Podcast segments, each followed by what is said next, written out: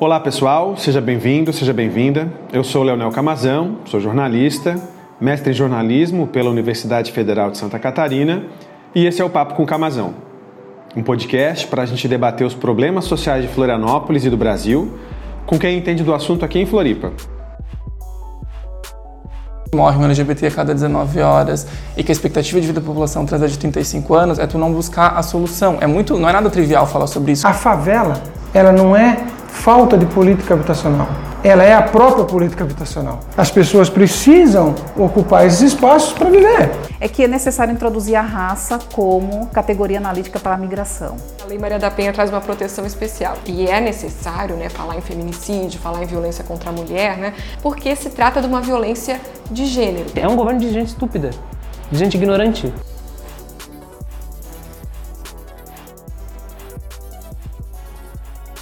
Eu vou conduzir as nossas conversas a cada 15 dias. E se você gostar, ajuda a nos divulgar e aproveita para nos seguir lá nas redes sociais pelo arroba Camazão50. Hoje o nosso papo é sobre violência contra pessoas LGBTs. Para falar desse assunto, a gente trouxe o arquiteto e diretor do aplicativo Somos, Hotmar Locke. E o Hotmar vai nos ajudar a responder como criar ambientes mais seguros para pessoas LGBT. Hotmar, seja bem-vindo. Explica aí pra gente, é, como é que surgiu essa ideia de fazer um aplicativo que fosse sobre segurança para as pessoas LGBT, enfim, para evitar que coisas, né, que algum tipo de violência acontecesse contra elas? Então, o projeto tem um ano que nasceu, é, independente de vertente política, o ano passado foi um ano muito é, conturbado, acredito que para a galera da minha geração de 26 anos, que é a idade que eu tenho.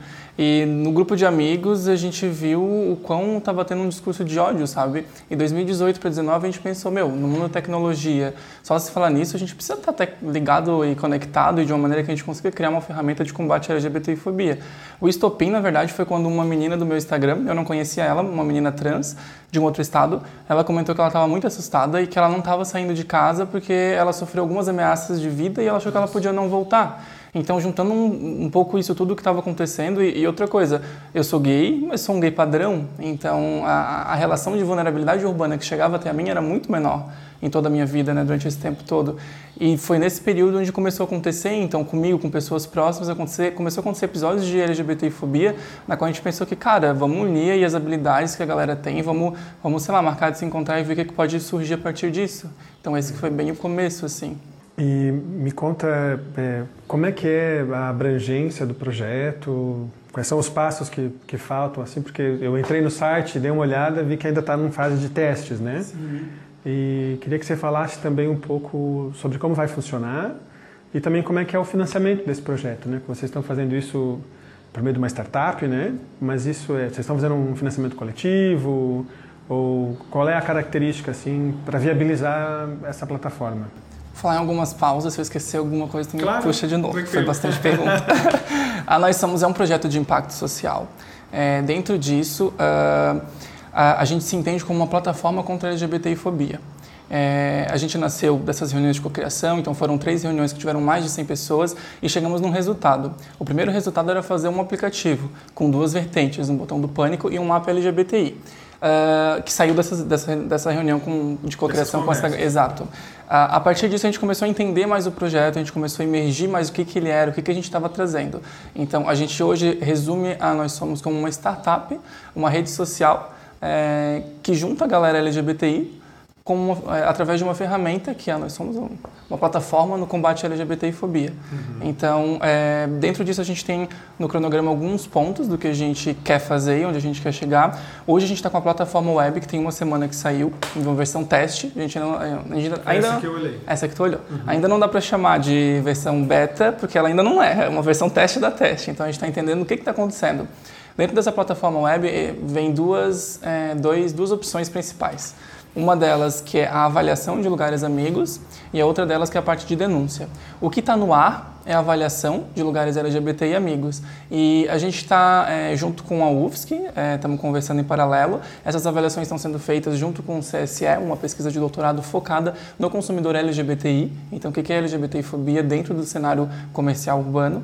Além do que a gente resultou durante todas essas reuniões de cocriação, que essa é uma das demandas, a gente tem uma pesquisa científica embasada para mostrar que E essa pesquisa ela é no curso de economia? Era do curso de economia, uhum. a gente está trabalhando em paralelo. E a ideia é justamente mostrar, não só na questão estabelecimento enquanto serviço ao consumidor, mas na questão estabelecimento enquanto atmosfera do local. Porque eu tenho locais, e, e, e acontece de ter locais onde eles têm um serviço amigo para a comunidade, mas o próprio ambiente e fatores diferenciados criam dali um ambiente LGBT fóbico ou dentre outras várias vertentes de fobia, né? Então o objetivo é a gente entender como um todo, como avaliar esses espaços e não só trazer, não é não só, né? Mas não buscar só é, mostrar a, a, problemática, mas sim conseguir coletar dados para que se possa é, promover possíveis soluções. Então, esse, a partir disso. E aí, dentro do nosso cronograma, a gente, até o final desse ano, a gente tem um beta oficial com todas as features funcionando bonitinha, sem bug, que está com bugs ainda.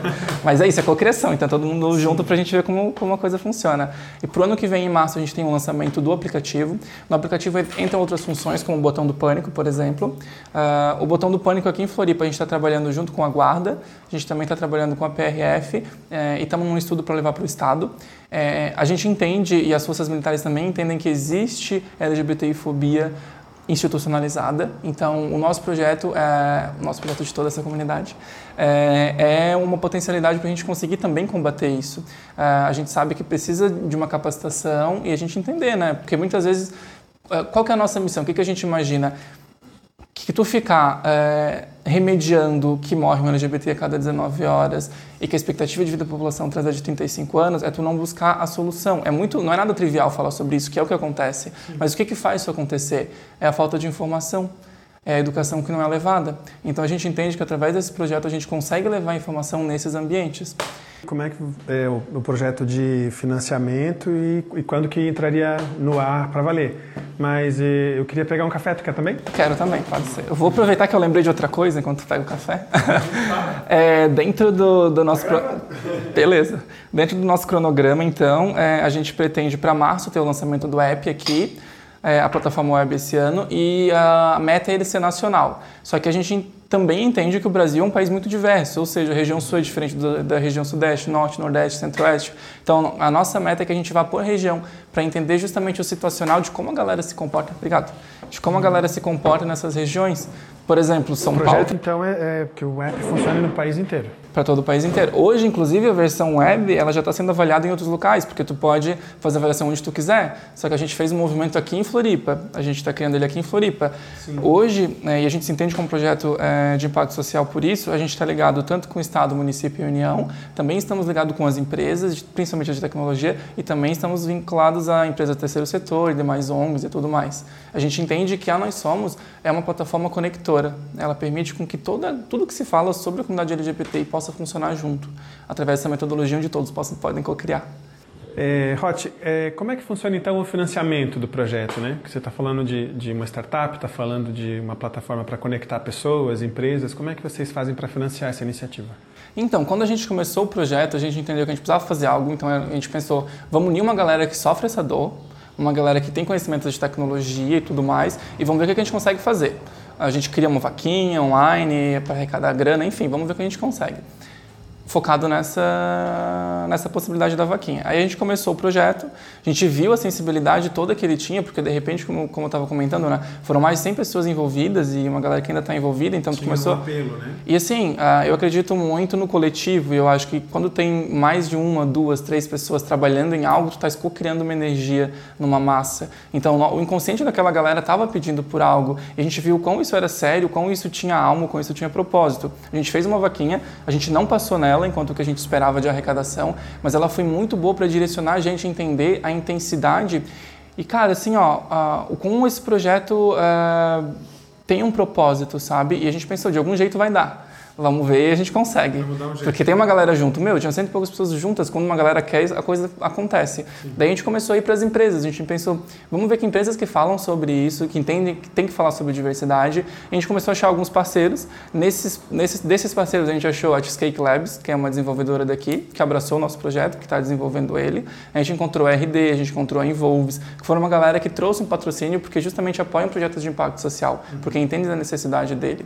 E aí, falando um pouquinho sobre isso, isso foi muito legal, que é uma das temáticas do que a gente traz hoje também, principalmente para a diversidade nas empresas, que a gente tem um projeto de sensibilização, é justamente é, que a galera empresarial entenda que tu falar sobre diversidade, tu está falando sobre singularidade, sobre a individualidade do teu colaborador, que não é uma máquina, é um ser humano. Então, como que tu pode olhar para cada um como eles são e se identificar num coletivo, desmistificar a diversidade? E ainda para o meio empresarial, tu, tu tem mais lucro da tua receita no final do ano, porque o teu colaborador bem, bem é, com bem-estar, ele vai desenvolver mais, ele vai gerar mais receita para ti, o turnover diminui, que é o tempo que o colaborador fica na tua empresa.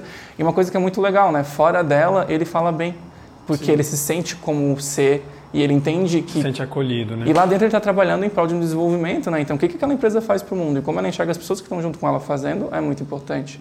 E aí a gente achou esse braço para conseguir financiar o projeto. É, é, me fala um pouco sobre como é que você enxerga essa questão dos aplicativos em geral, não só desse projeto que você participa. É, a gente tem visto, talvez aí nos últimos cinco anos, talvez um pouco mais, tem se criado aplicativos para quase tudo, né? E muitas vezes também, é, até para falar de política, a gente tem alguns aplicativos, né? Você acha que, que esse pode ser um caminho, assim, para a gente aumentar a discussão, não só, por exemplo, violência contra as pessoas LGBT, mas para participação política de forma mais geral, assim, como é que você acha que que isso poderia ajudar, assim? Eu acredito muito na tecnologia, porque vamos pensar, não vamos muito longe, né? Vamos imaginar, sei lá, geração dos meus pais. Olha o quanto de conhecimento eles tinham a menos do que o que eu tenho hoje. Olha o quanto, olha que a globalização, que na minha opinião está ligada à internet, que levou a informação, consegue fazer com que as pessoas tenham acesso. E acho que quando está falando de um aplicativo, está falando de algo que as pessoas têm o tempo inteiro, que é o celular delas tu não consegue sair de casa sem teu celular, porque tu está vinculado àquele meio tecnológico. O que acontece é que a gente acabou de entrar nessa era, tu entende? Então, assim, a gente não sabe direito ainda como trabalhar a tecnologia a gente esquece cada vez mais a natureza e a nossa conexão. Então, acho que essa temática ela entra como uma problemática com o ser humano e a tecnologia, Agora, quando tu traz a relação da tecnologia a favor do desenvolvimento, o aplicativo ele está muito direcionado. E assim, tem projetos muito legais e alguns que são referências nossas. Quando a gente fala de botão do pânico, do que a gente quer trazer. A ideia não é que eu aperte um botão do pânico e que eu ligue para a polícia. Porque a gente sabe que ligar para a polícia, às vezes leva 3, 4 minutos e tu pode não ter esse tempo numa situação de emergência. Sim. Então, a ideia do botão do pânico é que já mande direto para a central da polícia, que eles já vejam onde está a viatura mais próxima, que já seja mandado direto, enfim, com, com, de acordo com o que foi chamado. Então, se eu apertar o botão do pânico, vai aparecer hot, meu nome, Hot Marlock, Hot 183, Moreno, tal, tal, tal. Aí está na localização. Física. Só que isso não é a, a, a, descoberta, isso já acontece, tu entende? Existem outros países que já é assim. E aqui no Brasil está tá se vindo alguns movimentos também. Recentemente, eu acho que no Espírito Santo, a, a Polícia Militar lançou uh, um aplicativo que funciona dessa maneira. Então, voltando à tua pergunta né, em relação ao aplicativo, político e levar informação, eu acredito que sim, que é uma super potencialidade de tu ligar esse inconsciente dessa galera, não só aqui, mas imagina, a gente está falando sobre isso, qualquer pessoa possa ver agora, e levar informação. Que hoje os nossos grupos de WhatsApp também é entre outra coisa, né? Eu não sei o como as pessoas estão é, educadas e informadas para saber realmente, olha, isso daqui precisa de uma fonte, não é sim. só isso que porque a gente entende que tu deu a ferramenta, é, né? tu deu a ferramenta de levar informação, mas tu não mostrou como aquilo funcionava. Então tudo que vem tu está levando. Então acho que essa é uma outra pegada de como a gente consegue ter um uso bem específico para levar a verdade, né? Sim. É, me diz uma coisa, né? Tu falou que é uma pessoa LGBT, você é gay, e eu queria que você me contasse é, se tu tem alguma experiência aqui na cidade, aqui em Florianópolis é, de violência, ou se você ou alguém que participa do projeto é, passou por algo assim que, que, fosse além da violência verbal, porque eu acho que a violência verbal todo mundo que é LGBT já conviveu, né? Mas essa coisa da violência física propriamente dita, se isso é, se as pessoas que estão nesse projeto passaram por, tiveram que passar por isso antes de desenvolver o projeto e se isso influenciou muito em como o projeto foi pensado. Existem alguns graus de, de LGBTfobia, como tu mesmo comentou, uhum. né? Desde uma ameaça verbal a uma agressão física, enfim, por aí vai.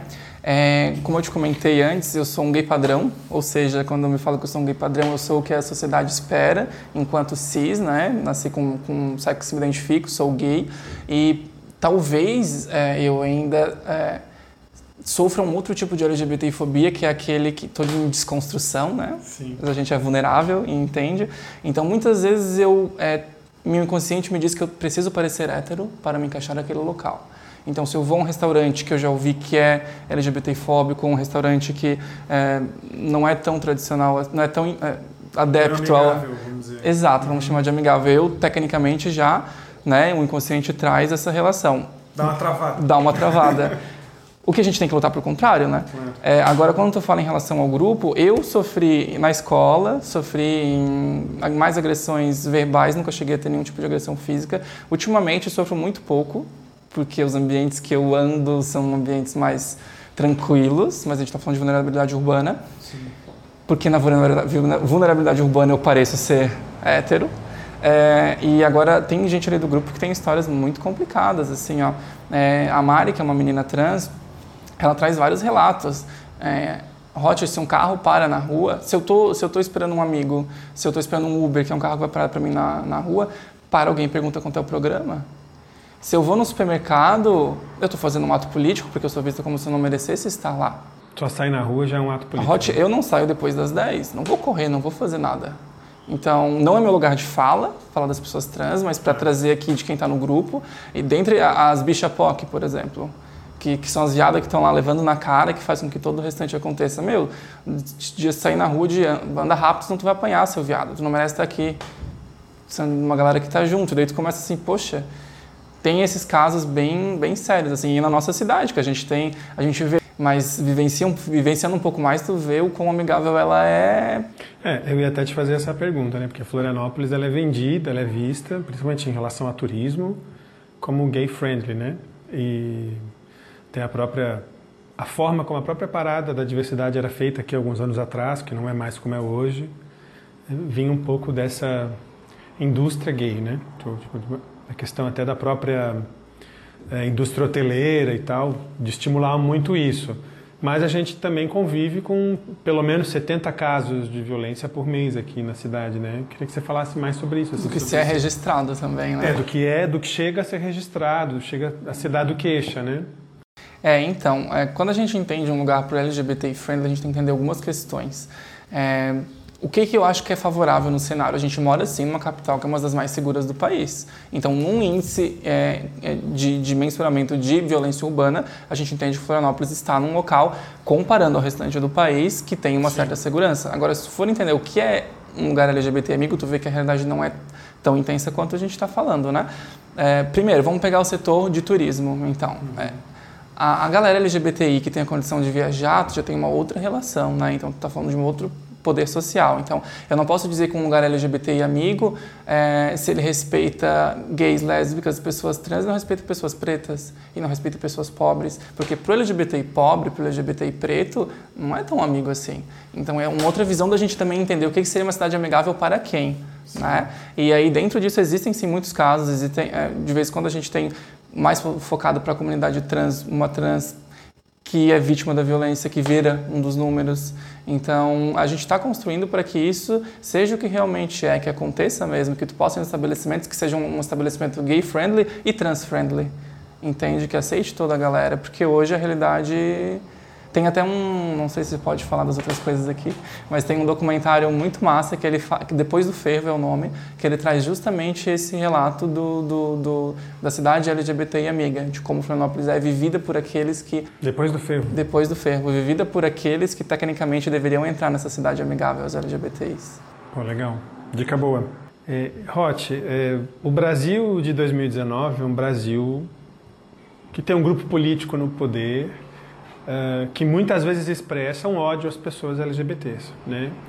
É, mas ao mesmo tempo, é, de 10 anos para cá, muitos mecanismos institucionais foram pouco a pouco garantindo mais direitos para essas pessoas, né?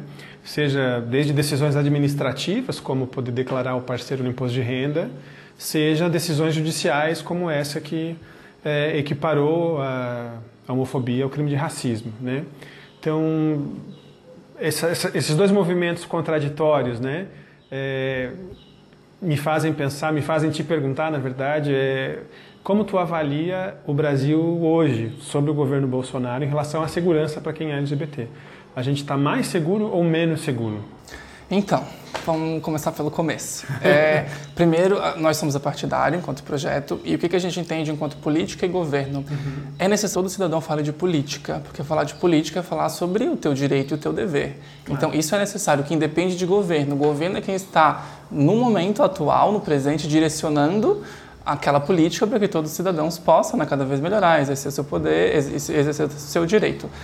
Dentro disso, eh, a gente acredita que existem, existe uma dicotomia no tempo atual. Uhum. É, ela está sendo muito uh, favorável no sentido de que está se falando sobre. O que, que acontece muito? É, geralmente, quando tu pega um, um, uma diversidade e intensifica ela, só a galera LGBTI fala de LGBTfobia, só a galera preta fala de racismo, só... Tu entende? Então, é um cenário tu Sim. modificar isso. para que Setorização, tu... né? Exato, só que, é, como, a gente, como eu comentei, né, a gente acredita que diversidade não é assim, ah, o outro é diverso, a diversidade... Não, eu tenho uma singularidade e todo mundo pertence a alguma diversidade. Então, falar sobre diversidade é falar sobre mim.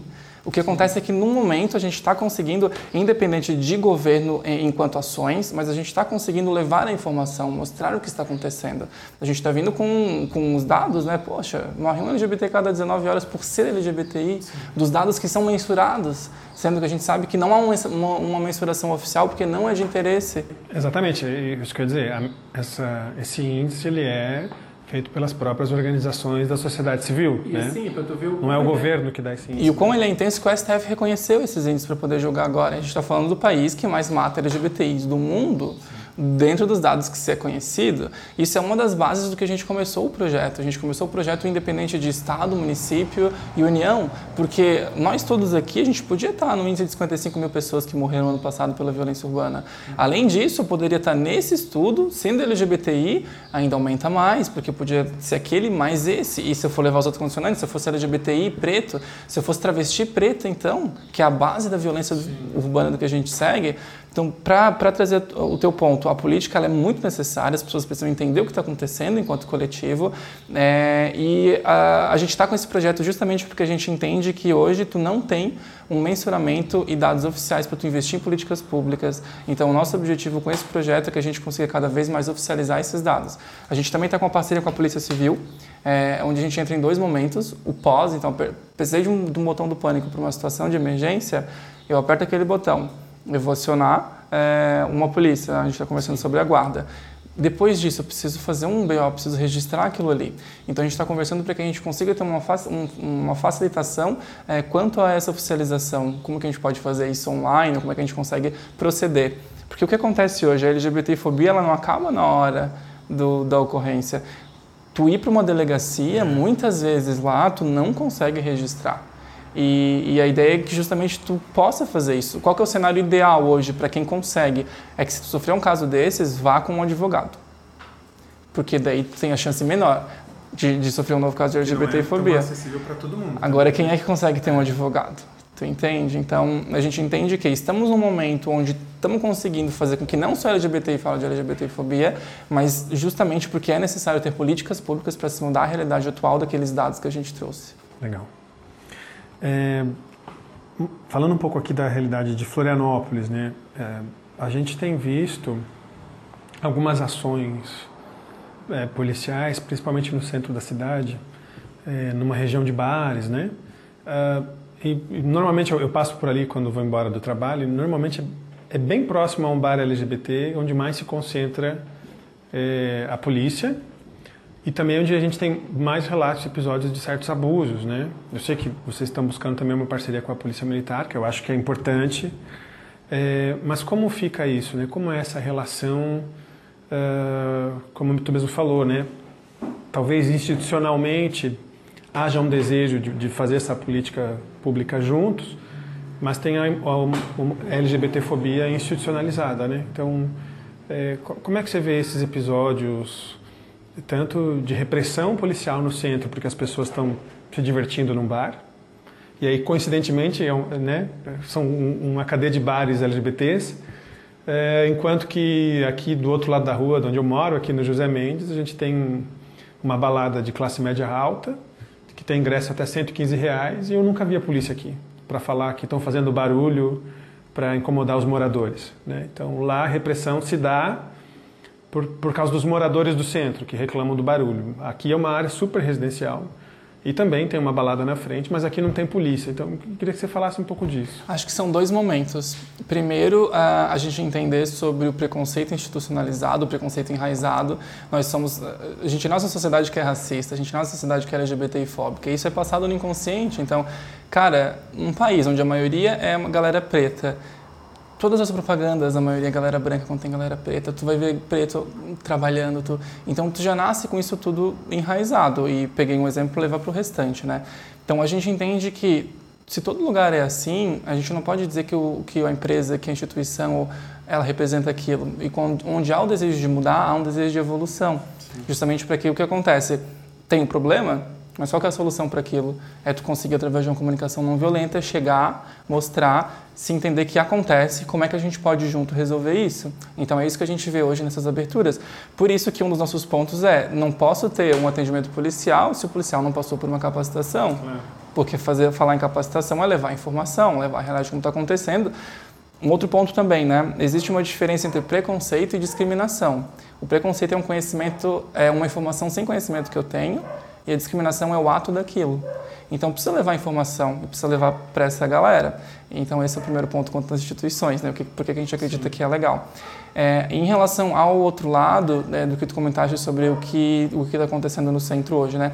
A gente entra é, para um dos principais problemas que a gente tem, que está de acordo com as políticas públicas, que tu não tem uma gestão ideal é, onde tu vai trabalhar as questões sociais. O que aconteceu foi que a galera do morro desceu para a rua porque no morro não estava mais podendo ter o lazer. E quando chegou na rua, você teve alguns problemas é, enquanto coletivo, enquanto segurança, enquanto vários, não relacionando isso à galera da comunidade, mas o que começou a ter na região, por conta de ter muita gente usando. Qualquer lugar que tu vai para muita gente tem polícia. É. Vai carnaval, vai. Qualquer lugar que tem muita gente tem a galera ali. Então tu imagina que a gente está falando de 5 mil pessoas por dia, onde não se há uma conversa entre município e comunidade, e aí de repente é, necessita de uma ação e se entende que é uma ação policial e se manda a polícia para tirar a galera da rua, porque daí tu vai tirar essas 5 mil pessoas na qual tu Não deveria... Mas tu entende que é uma solução na qual foi vista, uma solução perante a polícia, porque não se tem um trabalho social ideal. Na minha opinião, enquanto arquiteto e urbanista, o que, que eu acho que deveria ser feito?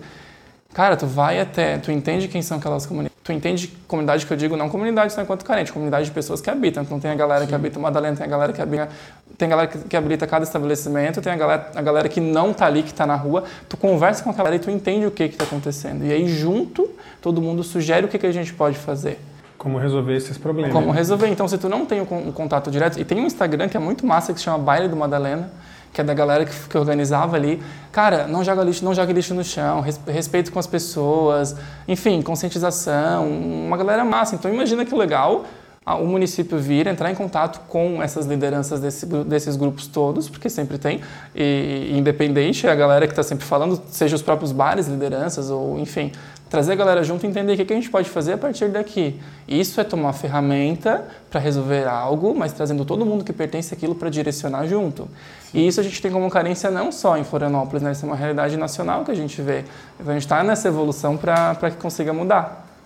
É, o que me parece, assim, nesse caso específico ali do, do centro, é, tem uma certa criminalização por conta da classe social que frequenta aquela região, né? Então toda essa coisa, eu ouço até hoje assim, ah, mas porque eles vão para lá e eles enchem tudo de lixo. Teve um problema de lixo uma vez e no dia seguinte a prefeitura colocou vários latões de lixo, ou seja, né, deu condições, né, colocou toda a luz ali ao redor uns latões da Concap para as pessoas jogarem o lixo no lixo. Se não, se não tem lixeira, como é que faz? Né? Então, a pergunta que eu fiz também é nesse sentido, né? porque em outras regiões da cidade, ou aqui, como eu citei esse exemplo aqui perto de casa, também tem barulho, também incomoda os vizinhos, também produz lixo, também fica pela praia, né? lá para a Júlia Internacional, mas lá não tem repressão. Né? Então, me parece que não é só uma questão de ah, tá incomodando ou ah, tá, tá, sujando o centro, né? Tem uma questão que é higienista mesmo, né? E aí tu, tu é arquiteto, conhece um pouco essa e a gente está falando sobre gentrificação nisso tudo, né? Uhum. O que, que é gentrificação? É um lugar começar a se desenvolver e as pessoas que moram ali não têm mais condição de estar ali e começam a ir para outros lugares. Então isso é um pouco do que está acontecendo, que já aconteceu bastante, porque se a gente for entender ainda histórico de Florianópolis, onde a Ercílio Luz era o Rio da Bulha, o Rio da Bulha dividia o centro rico com o centro pobre, então quem morava depois do rio eram as pessoas pobres que trabalhavam para quem morava na parte de cá do rio. E hoje tu vai pegar a população pobre, tu vai nas encostas subindo o morro mais para cima, porque tudo aquilo ali que era da galera, uh, o que acontece? A galera começa a vender, começa a sair porque não consegue mais e vai habitando outros lugares, vai subindo o morro entende? Então, o que tu falou, com certeza, é um problema social que a gente tem e a gente sabe disso, o que, o tratamento na favela é de um jeito e no centro é outro. Então, falando de Florianópolis, né, quem, quem, quem da galera, talvez agora com os aplicativos de, de carro está sendo mais fácil, mas quem que passa pelo morro, que conhece, que vê a vista lá de cima, que sabe que tem um parque no maciço do Morro da Cruz, que é um parque maravilhoso, porque é uma questão cultural. O morro ele não está longe é, fisicamente, ele está aqui do lado. A gente sobe o Morro da Lagoa. O morro ele está longe é, politicamente, socialmente, porque é uma diferença de setor, é uma diferença de classe social. É, bom, Roth, é, é, me parece assim, é, isso é um problema grave que a gente tem né, no Brasil, na verdade, né, mas também se expressa aqui na cidade. E recentemente foi aprovado aqui em Florianópolis, né, não sei se tu conhece, é, um, uma legislação sobre justamente para criar esses indicadores sobre violência LGBTfóbica em Florianópolis. Uma lei foi promulgada em abril desse ano, mas até aqui não vi muito a lei sair do papel. Sei que tiveram alguns avanços, tipo, finalmente foi aprovado um plano municipal LGBT, ainda tímido, né? Mas que mostra também, pelo menos não tem um bloqueio do governo municipal nesse, com esse tema, como talvez houvesse é, em outro tipo de governo. Você falou tranquilamente né, que a, a iniciativa de vocês é partidária e tal, mas é lógico que a gente não pode é, deixar de olhar o mundo à nossa volta e ter uma opinião sobre isso. Né? Então, nesse sentido, eu queria é, saber de ti como é que tu avalia esse arcabouço que a gente tem hoje, assim, de, de, de legislação, é, a própria questão de igualar a homofobia ao racismo, como é que tu enxerga isso? Porque é uma, era um assunto polêmico também, né? Se criminaliza ou não criminaliza, não foi uma coisa consensual. É, é, primeiro, em relação a, ao município, como a gente comentou, né, é muito importante falar de política, o que é diferente de governo. Uhum. É, quando a gente começou o projeto, a gente começou independente disso, porque a gente queria que a gente conseguisse fazer algo, é, já que era um direito de todo cidadão. É, a, aí, começando o projeto, com essa abertura, a gente entendeu que se tu estás falando sobre políticas públicas, está trazendo uma base de dados para isso, tu vai ter que levar isso para algum lugar, isso precisa ser tocado. É, a gente teve uma abertura é, da prefeitura, hoje nós estamos, a prefeitura procurou a gente, Legal. justamente porque uma das metas é, sobre violência era na questão da diversidade LGBTI. Nós somos uma das 147 metas do governo é, e dentro do, do municipal de segurança. E dentro disso, o que, que foi trazido para a gente? Hot, a gente não sabe nem o que está acontecendo para a gente saber como é que a gente vai combater. Então a gente conseguiu ver no projeto de vocês essa possibilidade para se direcionar essas políticas públicas e conseguir entender um pouco melhor sobre o que está acontecendo em Florianópolis nessa questão. É, então isso foi um, um posicionamento muito bom. É, em relação à lei da, da LGBTfobia, da homofobia equiparada a racismo, né? existem algumas controvérsias aí dentro, existem alguns, é, alguns posicionamentos que são levantados que equipara a lei Maria da Penha, que, que, que vai no nosso sistema atual penitenciário. Sim. Então, o que, que a gente entende hoje? Que, cara, a comunidade preta é que é presa. Então, é mais uma lei para a comunidade preta sendo presa. É uma das temáticas do que se traz, né? A, a gente entende que é muito favorável que é, tu traz um posicionamento para que a LGBTfobia diminua, é uma ferramenta, só que precisa ser melhorado como, enfim, aí tu, tu, tu sai, é que a gente está falando de algo que está lá na ponta, uhum. de algo que está enraizado. Então, no que está na ponta, no que diz respeito do que a gente pode melhorar para que esse enraizado comece a tomar novos rumos, a gente acha que é muito favorável. Até porque, é, falando de uma população onde não tem tanta informação, onde geram esses dados de violência urbana, a população acaba entendendo que ela não pode mais fazer isso. Mesmo que assim, o caso de LGBTfobia, ele não está direcionado a uma pessoa que xinga na rua, você, porque tu, quando tu está tá equiparado ao racismo, levando a um coletivo de pessoas a ideia sobre aquilo. Então, só que como a comunidade também não, não tem essa informação no total, eu acho que é uma, é uma, uma ferramenta que pode ajudar muito a diminuir bastante esses números. É, a impressão que eu tenho é que constrange, né? Eu, eu, não acho que ninguém deixou de ser racista porque racismo é crime. Sim. Mas as pessoas já pensam duas vezes antes de falar Exatamente. alguma coisa, né? De, de ter uma, uma atitude racista. Claro, uma coisa que eu sempre pergunto para as pessoas quando elas estão tendo algum tipo de preconceito LGBTfóbico enraizado, eu coloco uma pessoa negra e equiparo a mesma pergunta do que ela está falando, a mesma afirmação. Tá, então tu acha que isso é a mesma coisa se a gente falasse de racismo? Aí a resposta já é diferente. Então tu, tu entende um pouquinho o quão isso realmente precisa melhorar, mas o quão isso pode ajudar. Ah, eu queria falar mais uma coisa então, para contar que é importante. Aqueles que não param mais, né? Tomou o café, agora vai. É, eu queria falar que dentro do aplicativo a gente entende que a LGBTfobia ela é diferente para lésbica, para o gay, para pessoa bi, para pessoa trans. Ela é diferente para o gay branco, para a lésbica preta. Então, quando a gente traz a avaliação de estabelecimento, a gente traz a nota é, de acordo com uma quantidade de, de, de avaliações. Uhum mínimo 15 pessoas para poder gerar uma nota e vai mostrar quem foram as pessoas é, lésbicas, as pessoas gays, as pessoas trans, enfim, englobando todo mundo. A gente também está trabalhando no coletivo preto para saber como é que a gente pode mostrar informação. No dado hoje tu já consegue saber. Então, se o estabelecimento X teve 30 avaliações e 15 delas foi a galera preta, tu já consegue entender e tu consegue levar uma possível solução. Agora a gente quer saber como que a gente consegue informar. Porque como é que a plataforma vai funcionar?